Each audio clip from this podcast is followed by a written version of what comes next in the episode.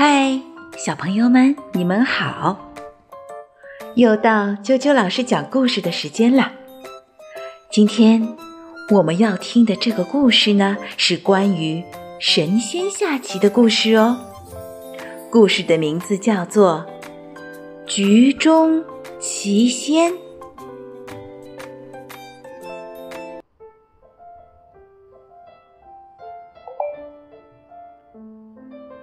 菊中奇仙。四川有一户人家，家中有一片菊园，结了许多诱人喜爱的橘子。冬至到了，菊园里下了霜，许多橘子都蔫了，主人就把它们摘了下来。但是有两只橘子。长得特别大，约有脸盆那样的大。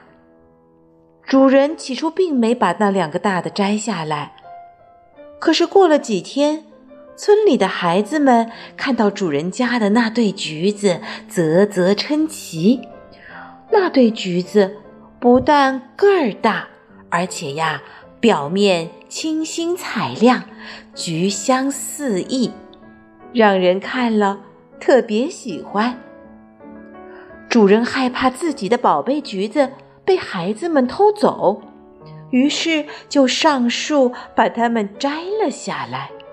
哎，隐隐约约间，好像橘子里面有老人在细声说话的声音。主人非常好奇，打开橘子一看，嘿。有两个白发老人在里面下围棋呢，两个橘子里面都是同样的情况。这四个老人呀，身高都只有一尺来高。打开橘子后呀，他们丝毫没有受到惊动，仍然坚持着把棋局下完了。下完棋以后。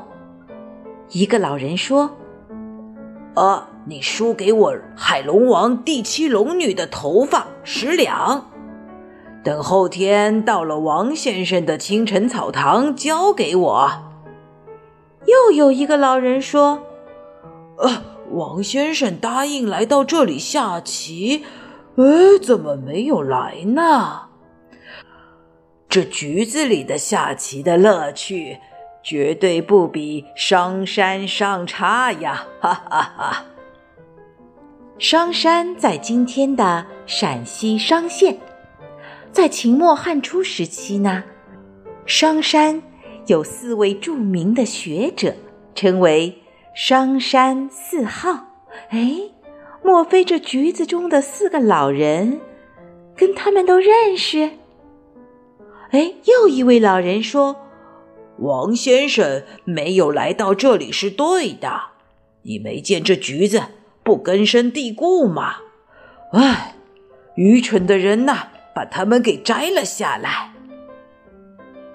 他们的这一番话，把主人闹了个面红耳赤。聊了一会儿，一个局中老人又说道：“我饿了，要吃龙根了。”说着，从袖子里抽出一根草根，有一寸来粗，弯弯曲曲的，像一条龙的形状。